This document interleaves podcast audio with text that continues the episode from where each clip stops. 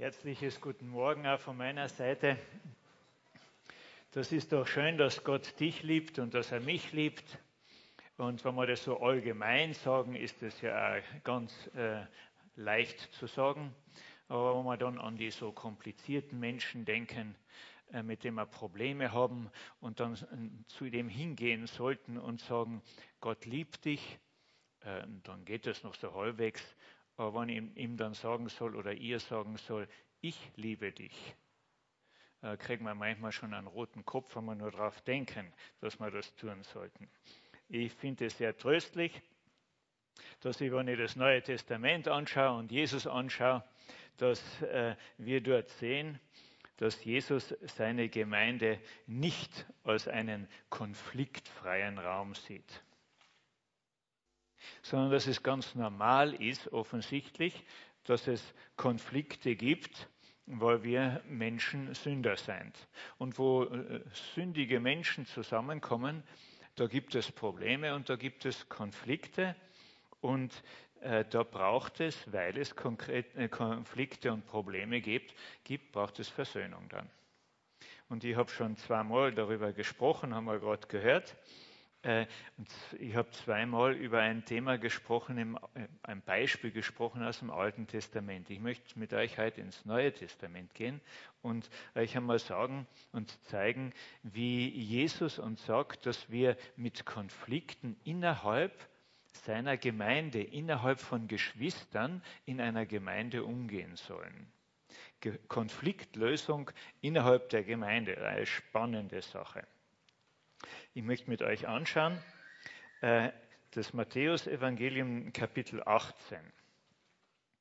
Das, äh, in Matthäus 18, das ist ein ganz spannendes Kapitel, weil es fängt an mit der Frage der Jünger an den Herrn Jesus, wer ist denn der Größte?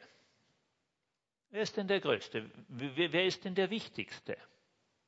Also ganz banal, so wie es bei uns in der Gesellschaft zugeht, ähm, auf wen kommt es denn eigentlich drauf an? Wer hat die Macht? Wer hat das Ansehen? Gell, ich bin ein bisschen wichtiger wie der neben mir. Das steht ja hinter der Frage. Und so fängt das Kapitel an. Und das Kapitel endet wieder mit einer Frage der Jünger, von Petrus, wie oft muss ich denn vergeben? Jesus langt, wenn ich siebenmal vergib. Siebenmal dieselbe Sache.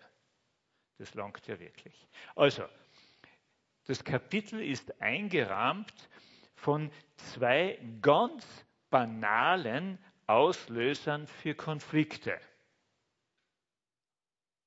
Die zwei Fragen stehen am Anfang und am Ende von dem Kapitel. Da geht es um ähm, die Auflösung von Beziehungskonflikten, wie wir sie alle kennen. Und genau in der Mitte von dem Kapitel erzählt Jesus ein kurzes Gleichnis, und zwar das Gleichnis von dem verirrten Schaf. Ich möchte euch das vorlesen. Matthäus 18, Vers 12 und 13. Was meint ihr, sagt Jesus, wenn ein Mensch hundert Schafe hat und es verirrt sich eins von ihnen, lässt er nicht die 99 auf den Bergen und geht hin und sucht das Verirrte? Und wenn es geschieht, dass er es findet, wahrlich, ich sage euch, er freut sich darüber mehr als über die 99, die sich nicht verirrt haben. Jesus macht in dieser Geschichte deutlich, dass es möglich ist, dass sich ein Schaf aus seiner Herde verirrt. Äh, es ist wichtig, dass wir das registrieren. Ein Schaf aus seiner Herde. Und es verirrt sich. Da geht es jetzt nicht um ein Schaf, das verloren ist, sondern ein Schaf, das äh, Hirten, zum Hirten gehört, das zu seiner Herde gehört und das verirrt sich. Also es ist möglich, dass sich ein Kind Gottes verirrt, das zur Gemeinde Gottes gehört. Aber Jesus zeigt uns, wie der gute Hirte mit jedem seiner verirrten Schafe, mit jedem seiner verirrten Kinder umgeht. Kein verirrtes Schaf findet wieder von allein den Weg nach Haus. Sondern der Hirte macht sich auf und sucht, findet das Schaf und trägt es dann nach Hause. Und warum tut der Hirte das? Jesus sagt hier in seiner Reaktion, dass es für ihn keine größere Freude gibt, als ein verirrtes Schaf zu nehmen und wieder heimzutragen. Das ist die größte Freude für den Hirten. Es ist ja gigantisch, wie Jesus da sagt. Er freut er sich über das Verirrte mehr als über den einen einzig, die sich nicht verirrt haben. Also Schafe, noch einmal Menschen, die zur Gemeinde des guten Hirten gehören, können sich aus den verschiedensten Gründen verirren. Und äh, meistens denkt man dann gleich an, an den offensichtlichsten Grund, wie wir denken, das ist Irrlehre. Und deshalb verirrt sich das Schaf, weil es äh, in die Irre geführt worden ist durch Irrlehre. Für mich ist es sehr interessant, dass Jesus in diesem ganzen großen Kapitel nur über Beziehungsprobleme redet und niemals über eine Irrlehre redet. Nicht, dass es das nicht gibt, aber in diesem Zusammenhang vom verirrten Schaf redet Jesus nicht von Irrlehren, sondern von Beziehungskonflikten.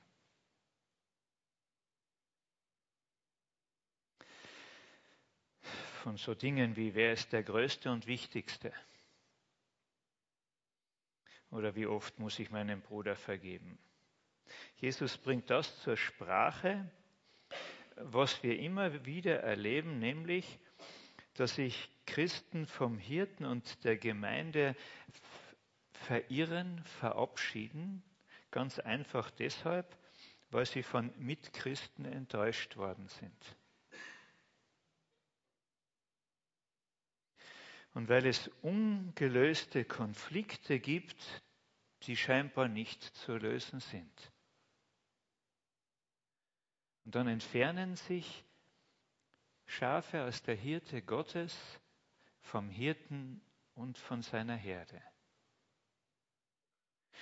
Und der gute Hirte findet sich mit dieser Tatsache nicht ab. Und sagt, naja, es ist eine Entscheidung, kann man ja nichts machen sondern der Hirte macht sich auf den Weg und sucht die verirrten Schafe, das verirrte Schaf. Und direkt nach diesem Gleichnis, in den nächsten Versen, zeigt uns Jesus, wie er das tut, das Verirrte zu suchen. Da besteht ein direkter Zusammenhang. Äh, Jesus sagt die praktische Umsetzung, wie findet er das Verirrte? Und da merken wir, dass er das verirrte Schaf sucht und findet durch andere Schafe seiner Herde. Ich lese einmal vor. Vers 15. Wenn aber dein Bruder der im Gottesdienst neben dir sitzt oder deine Schwester, die hinter dir sitzt. Also wenn aber dein Bruder an dir gesündigt hat, schuldig geworden ist an dir, so geh hin und weise ihn zurecht unter vier Augen. Hört er auf dich, dann hast du deinen Bruder gewonnen, den Verlorenen den Verirrten, nicht Verlorenen, den Verirrten nach Heim gebracht. Hört er aber nicht, die Bibel ist total realistisch. Hört er aber nicht, dann nimm noch einen oder zwei mit dir, damit jede Sache auf der Aussage von zwei oder drei Zeugen beruht. Hört er aber auf diese nicht, so sage es der Gemeinde, Hört er aber auch auf die Gemeinde nicht, so sei er für dich wie ein Heide und ein Zöllner. Wahrlich, ich sage euch, was ihr auf Erden binden werdet, das wird im Himmel gebunden sein, und was ihr auf Erden lösen werdet, das wird im Himmel gelöst sein. Und weiter sage ich euch, wenn zwei von euch auf Erden übereinkommen über irgendeiner Sache, für die sie bitten wollen, so soll sie ihnen zuteil werden von meinem Vater im Himmel. Denn wo zwei oder drei in meinem Namen versammelt sind, da bin ich in ihrer Mitte. Da geht das sehen wir viele Verse, die wir alle gut kennen und die wir alle häufig zitieren, aber auch häufig übersehen, dass sie in einem konkreten Zusammenhang stehen. In dem Zusammenhang, wer ist der Größte? Wie oft muss ich vergeben? Wenn ein Bruder gegen mich sündigt, wie gehen damit um? In diesem Zusammenhang stehen diese für uns so bekannten Verse, wo zwei oder drei miteinander, da bin ich mitten in der, will alles geben, was ihr bittet. Das ist der Zusammenhang. Wie passt das alles zusammen? Ich möchte euch da ein bisschen einführen, weil das ist so wichtig im Umgang mit Konflikten innerhalb von der Gemeinde, von den äh, Schafen Gottes, von seinen Kindern. Der gute Hirte sucht die verirrten Schafe seiner Herde und verwendet dafür andere Schafe. Gott gebraucht uns alle, seine Kinder, um uns gegenseitig zu suchen und nach Hause zu tragen, wenn einer von uns sich verirrt hat. Jesus stellt also dich und mich in die Mitverantwortung für den, der einen Konflikt gehabt hat in der Gemeinde und sich verabschiedet hat. Und wir müssen uns, wenn wir das ernst nehmen, was Jesus hier sagt, fragen, wer ist denn mehr schuldig, wenn ein verirrtes Kind Gottes nicht mehr zum Hirten und der Gemeinde zurückfindet? Wer ist denn mehr schuldig? Der Verirrte oder du und ich, die wir uns nicht aufgemacht haben, um ihn nach Hause zu tragen? Jesus stellt seine Kinder in die Verantwortung. Er möchte durch dich und mich Verirrte nach Hause tragen.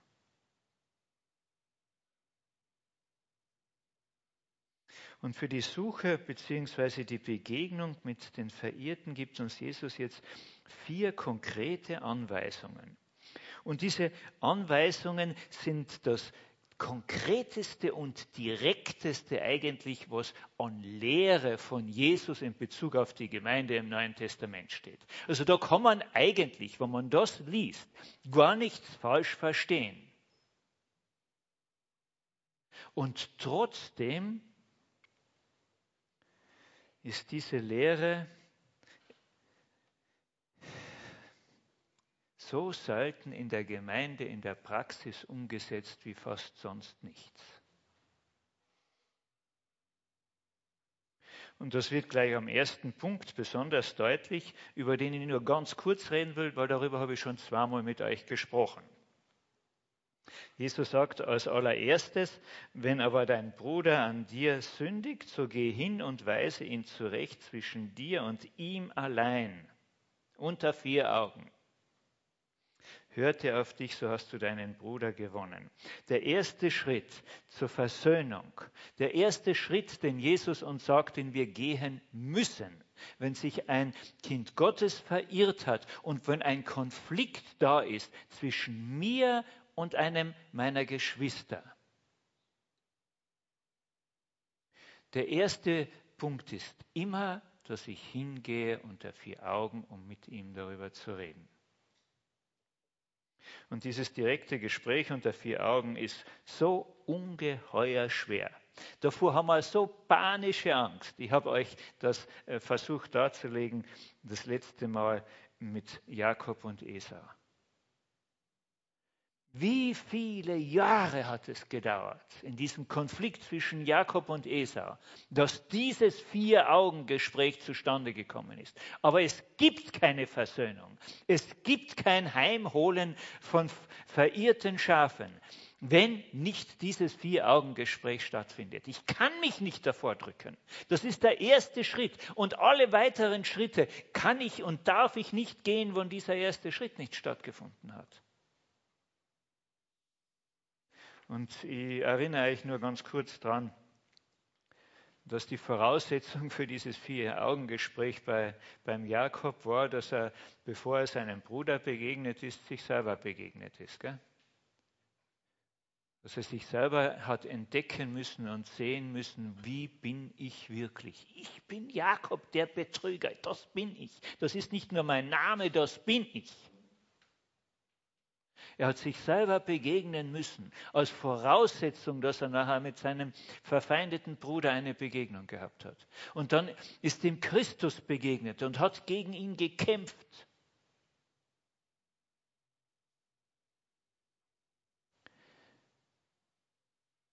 Und er hat sich Christus geschenkt und hat gesagt, Hauptsache du bist da. Und dann aus der Begegnung mit sich und Christus ist dann dieses Vier-Augen-Gespräch mit seinem Bruder möglich gewesen. Aber ich möchte weitergehen, weil darüber haben wir ja schon gesprochen. Ich wollte nur noch erinnern, dass das die Ausgangslage ist. Für jedes Zurückholen von verirrten Schafen, wie Jesus es tut. Und trotzdem sagt dann Jesus, wann ich mich schon überwunden habe zu diesem Vier-Augen-Gespräch, wann ich diesen schweren Schritt gegangen bin, dann sagt Jesus ganz realistisch, es kann sein, dass dieses Vier-Augen-Gespräch, auch vielleicht zwei oder drei Vier-Augen-Gespräche, erfolglos war. Der Friede ist nicht wiederhergestellt worden. Vielleicht hat sich die Situation sogar verschärft und es ist, es ist eskaliert. Dabei habe ich so gut gemeint. Und jetzt ist es so schön, dass Jesus uns da nicht in unserem Konflikt miteinander zu zweit allein lässt, sondern er sagt, für noch ein Gespräch für noch ein Gespräch, aber diesmal nicht allein,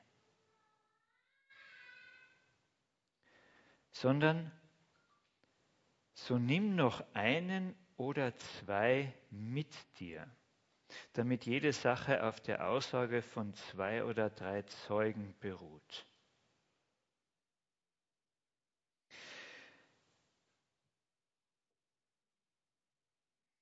Das ist jetzt ein bisschen schwierig für uns zu begreifen, dass Jesus da sagt, ich möchte dieses Gespräch, das du führst, noch einmal dir zumuten und zwar unter Zeugen.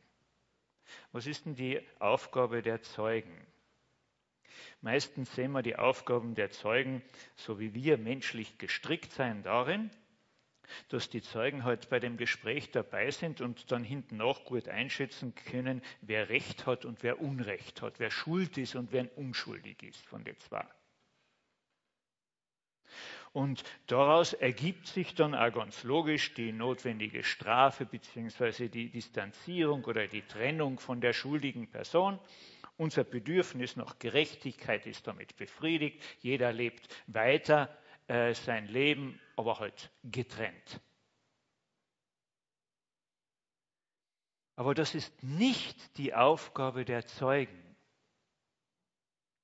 Zeugen sind keine Richter. Wir sollen Zeugen mitnehmen. Was ist denn die Aufgabe von Zeugen in einem Gespräch, das voll mit Konflikt ist? Der gute Hirte hat ein ganz ein eindeutiges Ziel.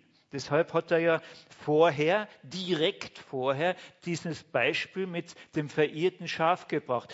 Gottes Ziel mit den Verirrten ist ausschließlich, dass er heimkommt. Nicht festzustellen, wer von der zwar schuld ist, wer der Böse ist, der dann verurteilt wird. Gottes Ziel ist, heimzuholen. Und die Aufgaben der Zeugen ist eine ganz andere, als Richter zu spielen. Die Zeugen sollen sich darauf konzentrieren, dass das Kind, das verirrt war, heimkommt. Und die erste Verantwortung liegt natürlich immer bei den zwei Personen, die miteinander im Clinch liegen, die sich verletzt haben, die schuldig geworden sind aneinander. Aber die Zeugen erleben die Schwierigkeit mit, die es bei dem Versuch gibt, den Konflikt zu lösen und Versöhnung zu suchen. Sie empfinden mit die gespannte Atmosphäre, die da herrscht. Sie erleben mit, wie es knistert und wie es jederzeit zu einer Explosion kommen kann. Und dann sind die Zeugen in einer ganz großen Gefahr. Und dieser Gefahr bin ich selber schon erlegen, deshalb kann ich ganz leicht drüber reden. Wenn es so knistert und du Zeuge bist, dann bist du in der Gefahr, dass du eingreifst und den Konflikt versuchst zu lösen für die zwei beteiligten Teile. Und ich sage euch eins, das geht immer schief. Ich kann nicht als Dritter, Vierter den Konflikt zwischen zwei Personen für die zwei lösen. Die Lösung wird niemals halten. Sie ist immer aufgesetzt. Zeugen sind weder Richter noch Konfliktlöser. Was ist denn die Aufgabe der Zeugen in diesem Zusammenhang? Ich werde mit euch durch den ganzen Text, den wir da haben, durchgehen, damit ihr seht, Jesus gibt einen Zusammenhang in dem Ganzen, wie wir miteinander umgehen sollen, wie Konflikte auch innerhalb der Gemeinde gelöst werden können. Zeugen sollen ein Umfeld schaffen, das es den Konfliktparteien leicht macht, aufeinander zuzugehen. Zeugen sind dazu da, dass sie ein Umfeld schaffen, damit die Konfliktparteien voreinander transparent und ehrlich sein können, dass sie zuhören können, dass sie sich selber hinterfragen können und dass sie miteinander im Gebet Gott suchen. Solch einen heiligen Ort zu schaffen, so eine heilige Atmosphäre zu schaffen, wo Jesus, der gute Hirte, Seelsorge tun kann an den zwei Konfliktparteien. Das ist die wichtigste Aufgabe der Zeugen. Jesus macht das ja in den nächsten Versen deutlich. Er in Vers 19 sagt, weiter sage ich euch, alles, was zwei von euch auf Erden gemeinsam erbitten, werden sie von meinem himmlischen Vater erhalten, denn wo zwei oder drei in meinem Namen versammelt sind, da bin ich mitten unter ihnen. Merkt ihr, das ist der Zusammenhang, wir reißen den Vers immer aus dem Zusammenhang.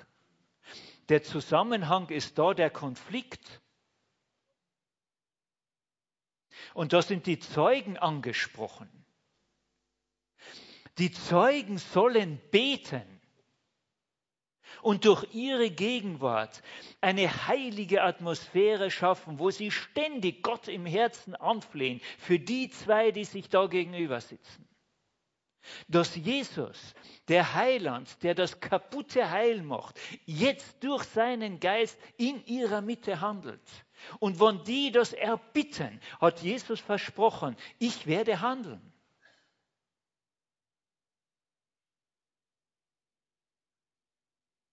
Die Aufgabe der Zeugen, noch einmal, ist nicht den Schuldigen auszumachen und ihn wieder zurück in Reihenglied der Gemeinde zu treiben. Ich sage euch, solche Handlungen können gelingen nach außen hin. Da sitzt er halt wieder da oder sie. Aber damit hat sich doch das Herz nicht verändert der Konfliktparteien. Das ist doch im Innersten alles das Gleiche geblieben, wenn ich nur darauf bedacht bin, dass heute halt eine gewisse äußere Ordnung wiederhergestellt ist. Das bringt doch nichts. Dem Herrn Jesus geht es um unser Herz. Gib mir, mein Kind, dein Herz.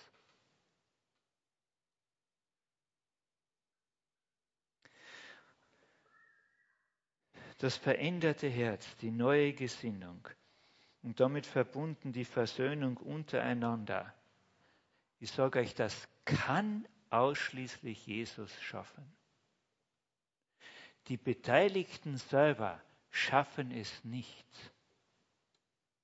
Ich bin nicht in der Lage, über den Schatten zu springen von mir selber. Ich kann meine Gefühle nicht verändern. Ich bin überfordert damit. Das muss Jesus tun und die Zeugen sind dafür da, eine Atmosphäre zu schaffen, wo Jesus handelt an den überforderten Konfliktparteien, um sie neu zueinander zu führen, das Herz zu verändern. Darum ist die wichtigste geistliche Verantwortung der Zeugen einen heiligen Ort zu schaffen, wo sie ununterbrochen darum beten, dass die Gegenwart Gottes sichtbar wird. Und Jesus ist da, er hat es versprochen, wo zwei oder drei das tun, als Zeugen, da wird er handeln, weil er das Verirrte liebt und sucht und weil er versprochen hat, auf Gebet zu antworten. Was zwei von euch auf Erden gemeinsam erbitten, werden sie von meinem himmlischen Vater erhalten. Da im Gebet liegt die große Verantwortung und die Kraft der Zeugen.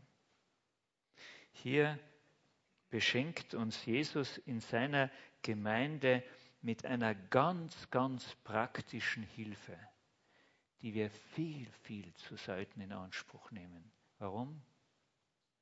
Weil wir viel zu stolz sind, uns bloßzustellen, auch vor anderen und zu sagen, bitte hilf mir und sei Mitzeuge, ich komme damit nicht zurecht.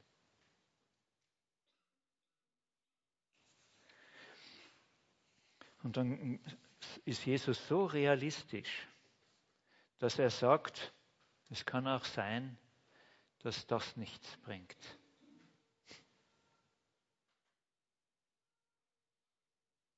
Und dann sagt er, und dann sage es der Gemeinde.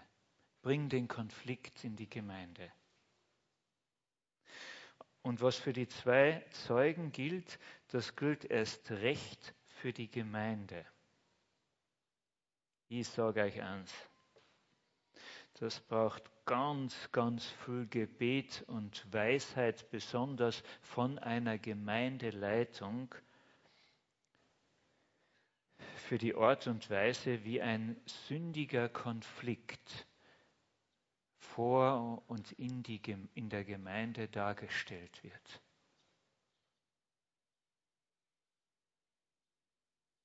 Weil sofort haben wir auf einmal nicht nur ein, zwei oder drei Richter, sondern eine ganze Gemeinde sitzt zu Gericht.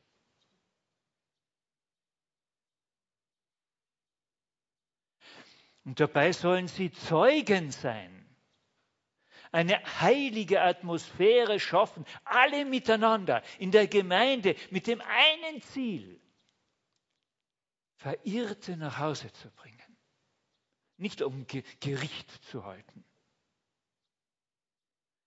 Das braucht eine große Reife von Eichgeschwistern in der Gemeinde.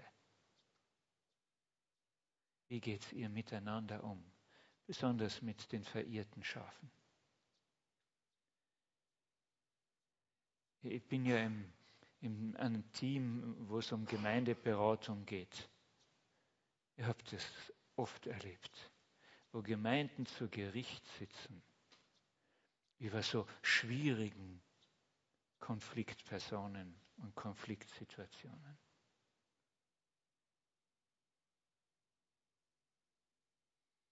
Wie schafft eine ganze Gemeinde heiligen Boden? wo Gott seelsorgerlich handeln kann und nicht Menschen zu Gericht sitzen. Und Jesus geht noch einen Schritt weiter und sagt, wo trotz allem Bemühen keine Umkehr und Versöhnung stattfindet, sie kann nicht erzwungen werden. Sogar Gottes Geist, der ganz real handelt, dem kann man widerstehen aus Konfliktpersonen und sich nicht darauf einlassen. Hört er auf die Gemeinde oder sie auf die Gemeinde nicht, so sei er oder sie für dich wie ein Heide und ein Zöllner. Wie ist denn Jesus mit den Heiden und Zöllnern umgegangen? Die frommen Juden in der damaligen Zeit haben ja eine eindeutige Stellung zu den Heiden und Zöllnern gehabt. Das war ja so ein Sammelbegriff. Für die, die, die böse waren und sich nicht an die Regeln gehalten haben des Wortes Gottes. Die Frommen der damaligen Zeit haben sich immer distanziert von ihnen und jeden Kontakt gemieden. Und Jesus sagt, hört auf die Gemeinde nicht, so sei er für dich wie ein Heide und Zöllner. Und für uns als Gotteskinder ist ja Jesus Vorbild. Gell? Wie ist denn er mit Heiden und Zöllnern umgegangen? Jesus hat genau das Gegenteil gemacht von den Frommen seiner Zeit. Er hat die Heiden und Zöllner aufgesucht und er hat Tischgemeinschaft mit ihnen gehalten. Und deshalb haben ihn ja die Frommen so angegriffen. Das Festhalten an einem falschen und sündigen Weg hindert Jesus nicht daran, die Menschen zu lieben, sie weiter zu suchen und mit ihnen zu essen.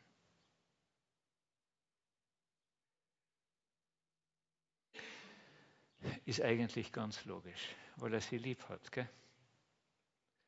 Stell dir vor, du hast ein erwachsenes Kind und dieses erwachsene Kind möchte mit dem guten Hirten und seiner Herde nichts zu tun haben. Was wirst du tun? Natürlich dich von deinem erwachsenen Kind möglichst weit distanzieren, keinen Kontakt mehr mit ihm halten. deppert, gell? Ja, ich spreche aus Erfahrung. Möglichst oft einladen an den Tisch.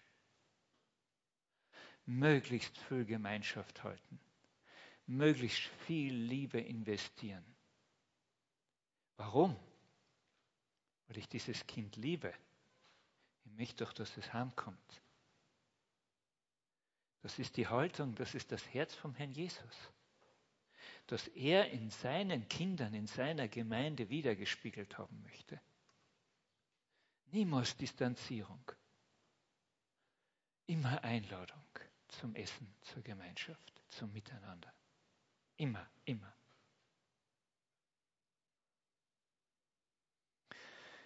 Und dann gibt es da so schwierige Sätze.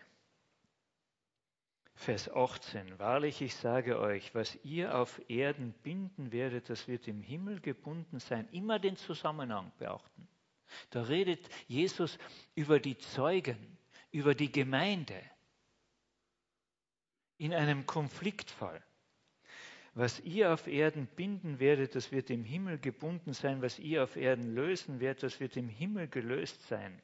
Also bitte, kann ein Mensch einen anderen Menschen für den Himmel lösen und binden? Das kann doch ausschließlich Jesus. Er ist der einzige Weg zum Vater. Er allein ist der Retter und gerechte Richter. In, äh, Jesus bestätigt das sogar, dass das so ist bei ihm. Äh, wie, wie er daheim ist in, in seiner Vaterstadt, da ist er in der Synagoge, in, im Lukas 4 lesen wir das, und da wird ihm die äh, Schriftrolle gebracht und er schlagt auf und liest den Abschnitt, der Geist des Herrn ist auf mir, weil er mich, Jesus, gesalbt hat, zu verkünden das Evangelium den Armen. Er hat mich, Jesus, gesandt, zu predigen den Gefangenen, dass sie frei sein sollen, und den Blinden, dass sie sehen sollen, und den Zerschlagenen, dass sie frei und ledig sein sollen, zu verkünden das Gnadenjahr des Herrn. Und dann rollt er die Buchrolle zusammen und sagt, das ist heute vor euren Augen passiert. Das geschieht heute. Dieses Wort der Schrift erfüllt sich heute vor euren Ohren. Er sagt, ich bin derjenige, der die Gefangenen löst die unter der, der, Sünde Gefangenen, die sich selber nicht lösen können. Ich bin die, derjenige, der Einzige, der lösen kann den Konflikt, wo zwei oder mehrere nicht mehr können miteinander von meinen Kindern. Ich bin der, der löst. Und er ist der Einzige, der binden kann an den Vater im Himmel, sonst niemand. Und trotzdem steht dieser Vers 18 da in Matthäus 18 in der Bibel. Ich sage euch, was ihr auf Erden binden werdet, das wird im Himmel gebunden sein, was ihr auf Erden löst, das wird im Himmel gelöst sein.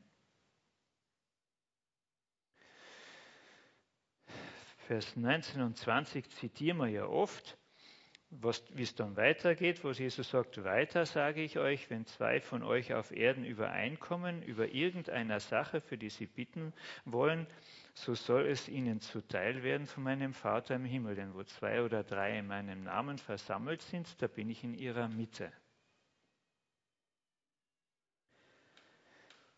Das Gebet der Zeugen am heiligen Ort verwendet Jesus, Dein Gebet als Zeuge, wo du flehst in einem Konflikt für andere, dein Gebet verwendet Jesus, um unversöhnte Menschen aus der Gefangenschaft ihrer Verletzungen und negativen Gefühle zu befreien und neu an den guten Hirten zu binden. In diesem Gebet findet Lösung und Bindung statt. Lösung von dem Nichtkönnen und Bindung an Jesus, der der einzige Löser und Erlöser ist.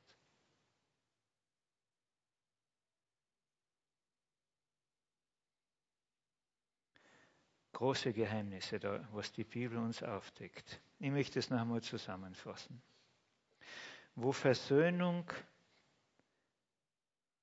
stattfinden soll, muss es immer beginnen mit dem Vier-Augen-Gespräch. Und wenn du das überspringen willst, brauchst du die nächsten Punkte überhaupt nicht zu bedenken.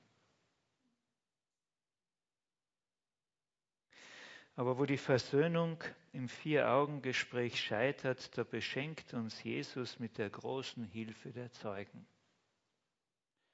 Erst der ganz wenigen im kleinen Kreis und wenn das wieder scheitert, der vielen Zeugen in der Gemeinde.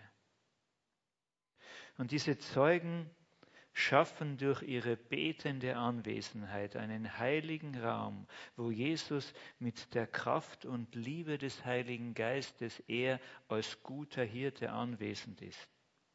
Und dann wird auch Gott handeln, wo zwei oder drei oder mehr beten und sich einig sind darum, dass es ihnen um nichts anderes geht als Zeugen, als dass die Verirrten nach Haus kommen.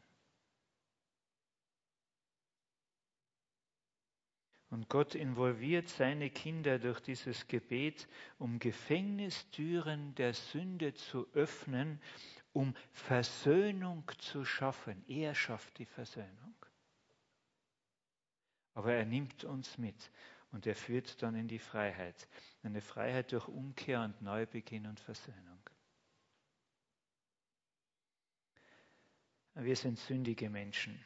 Und weil wir sündige Menschen sind, ist es ganz normal, dass auch innerhalb der Gemeinde es zu Verletzungen und Konflikten führt. Das ist nicht das Problem. Das Problem ist, wie gehen wir damit um? Nehmen wir das in Anspruch was Jesus uns an Versöhnungsmöglichkeiten eröffnet hat in der Gemeinde. Er lädt uns ein, diesen Weg vertrauensvoll zu gehen. Und so wird die Gemeinde Gottes zu einem Ort der Versöhnung und Heilung, die ausschließlich durch Jesus passieren kann. Amen.